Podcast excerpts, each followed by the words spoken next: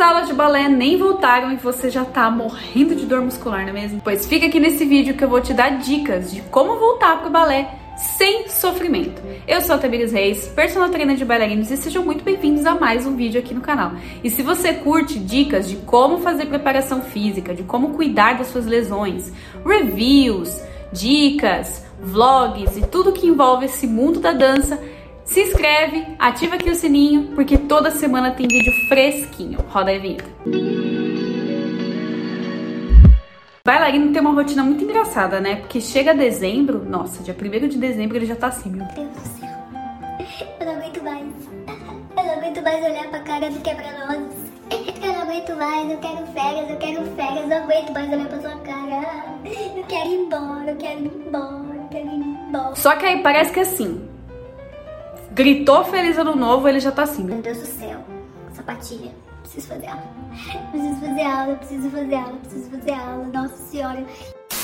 E pega todos os vídeos no YouTube e faz tudo quanto é coisa. Não, preciso fazer aula, preciso fazer aula, preciso fazer aula. Daí é que é onde tudo se lasca. Por quê? Que não é só voltar à sua rotina como se nada tivesse acontecido. Você tem que saber voltar. Até porque a gente tem longos meses, a gente tem um ano inteiro para poder dançar, para poder usar o seu corpo. E não dá para queimar a largada logo no começo, né? Então eu vou te dar cinco dicas que você precisa prestar atenção para esse início ser um início saudável e para que você chegue no meio do ano sem nenhuma lesão, sem nenhum problema e não querendo férias, sem nem ter dançado o espetáculo do final de ano. Fica aí.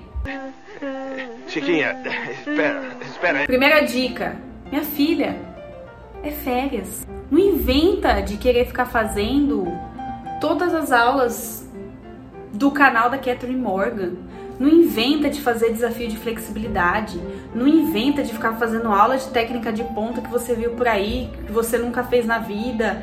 Não adianta querer fazer tudo de uma vez. O seu corpo lá em dezembro estava pedindo clemência para você descansar. Então, simplesmente respeita o período de descanso dele. Faz uma aula ou outra quando você sentir necessidade.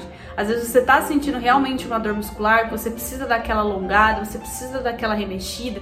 Tudo bem você fazer essas aulas de vez em quando, mas não inventa de fazer todo dia, não inventa de criar uma rotina mirabolante de retorno para volta aulas assim, meu Deus do céu. Descansa. Usa o descanso que faz bem. Segunda dica: coma comidas leves. A gente acabou de sair de um período de orgia gastronômica do Natal, com aquela ceia gigantesca com ano novo, com outras comidas bagunçadas. Tem gente que viajou, foi para outro lugar. Às vezes você vai para casa de um parente, às vezes o parente vem para sua casa, às vezes você vai passear e aí você fica a semana inteira comendo tranqueira. Usa o período que você tem para comer comidas leves. Aproveita também que é verão. Verão normalmente a gente precisa tomar muita água, então coma comidas mais leves para que o seu corpo consiga voltar para a rotina de novo. Então, assim, é um ótimo período para você comer todas as frutas possíveis da estação. Passa o dia inteiro comendo fruta, chá gelado, água de coco. Então, nossa senhora, é a melhor época para tomar água de coco. E principalmente evite coisas que tem condimento, coisas embutidas, tipo, sabe aquele cup noodles que tem aquele sal absurdo, aquela salsicha enfim, essas coisas que você sabe que vão ser muito pesadas, evita e invista em coisas mais leves. Mas é óbvio que eu tô falando esse tipo de coisa, mas se você tem orientação de um profissional de nutrição, de nutrição, que fique bem claro, siga o que ele tá falando. Mas é sempre importante para você que não tem o um acompanhamento entender que você não precisa cortar tudo, não adianta também fazer aqueles detox bizarros de ficar, sei lá, a semana inteira tomando suco para poder desinchar. Seu corpo precisa de nutriente também, não é porque ele está parado que ele não precisa de nutriente, ele também não precisa cortar carboidrato, não. Então, invista em alimentos leves e, se possível, tenha orientação de nutricionista para que ele consiga te ajudar nesse processo de volta às aulas, meio férias, meio retorno, para que você também não sofra um choque gastronômico também, assim como vocês já normalmente sentem o um choque muscular. Terceira dica: mantenham a hidratação, ou melhor, se possível, invistam mais na hidratação. Como eu disse, esse período ele é muito quente. Então, só nesse momento aqui que eu tô gravando esse vídeo, já tá indo essa garrafinha inteira aqui de um litro, do tanto que a gente precisa essa hidratação do nosso corpo natural, porque a gente acaba perdendo o calor pro ambiente, a gente começa a suar, então quanto mais água a gente beber, melhor. Então mantenha-se hidratados.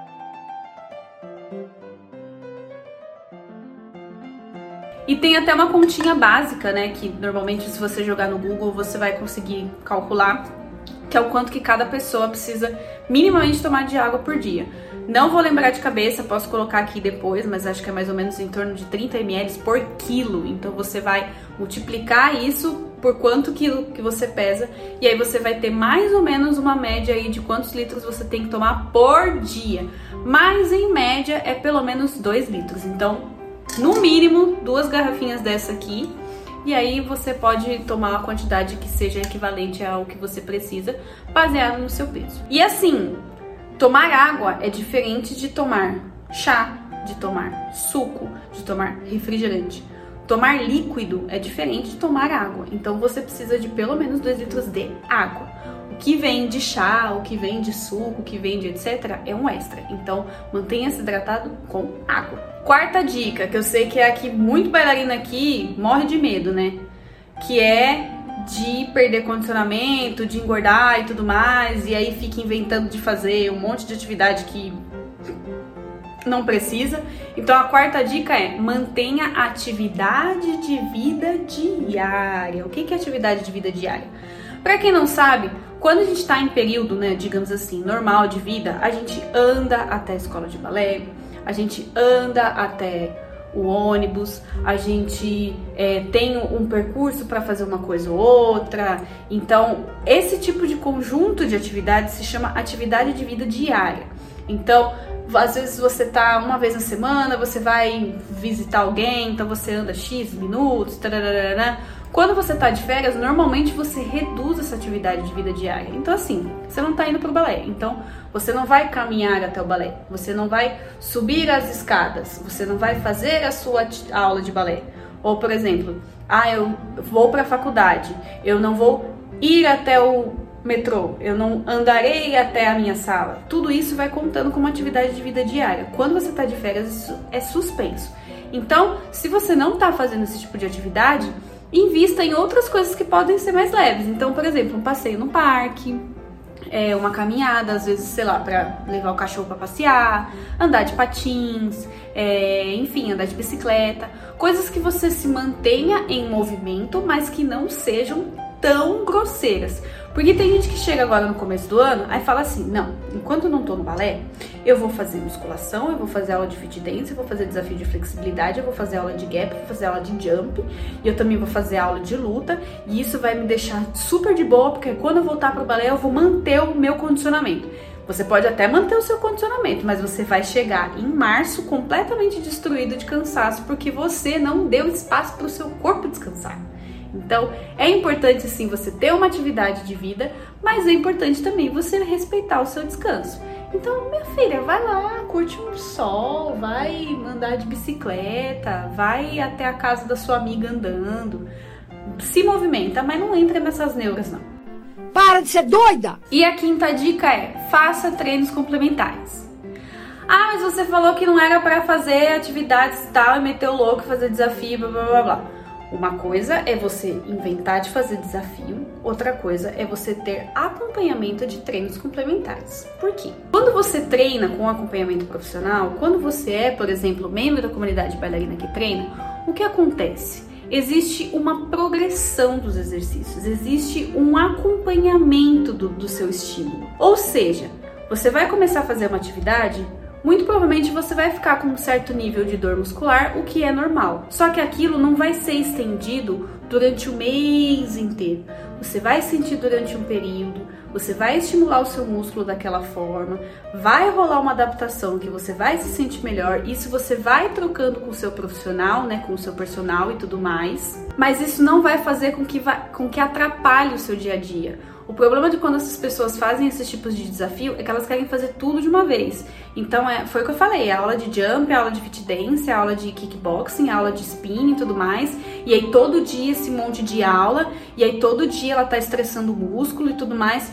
Quando a gente faz o acompanhamento, a gente consegue, por exemplo, dividir os grupos musculares, a gente consegue fazer menos treinos na semana. Você não precisa necessariamente treinar cinco vezes, sete vezes na semana. Se você fizer treinos complementares três vezes por semana, você já vai estar tá com um condicionamento muito bom, você já vai estar tá com um trabalho muscular muito bom, você vai estar tá com uma força muscular muito boa e você não vai estressar o seu músculo. Para quê? Para quando você voltar para sua atividade, para quando você voltar para sua aula de balé clássico, você sentir que você descansou, mas ao mesmo tempo que você manteve o seu condicionamento e você conseguiu trabalhar a sua força muscular. Até porque normalmente esses desafios, eles são feitos de propósito em alta intensidade. Então é um curto período de muita intensidade. Então você vai chegar no final do desafio, gente, completamente esgotada. Muita gente às vezes fica desmotivada, para no meio, não dá continuidade, para de fortalecer e tal. Então é, é muito complexo, assim, você tem que estar, sei lá, com muita vontade de fazer. Eu não sei, eu, eu não gosto desse tipo de, de, de, abordagem. Eu acho que é muito melhor você fazer um acompanhamento contínuo do que você fazer tipo um choque. Ah, vou fazer um Semana Detox! Pra mim não faz sentido.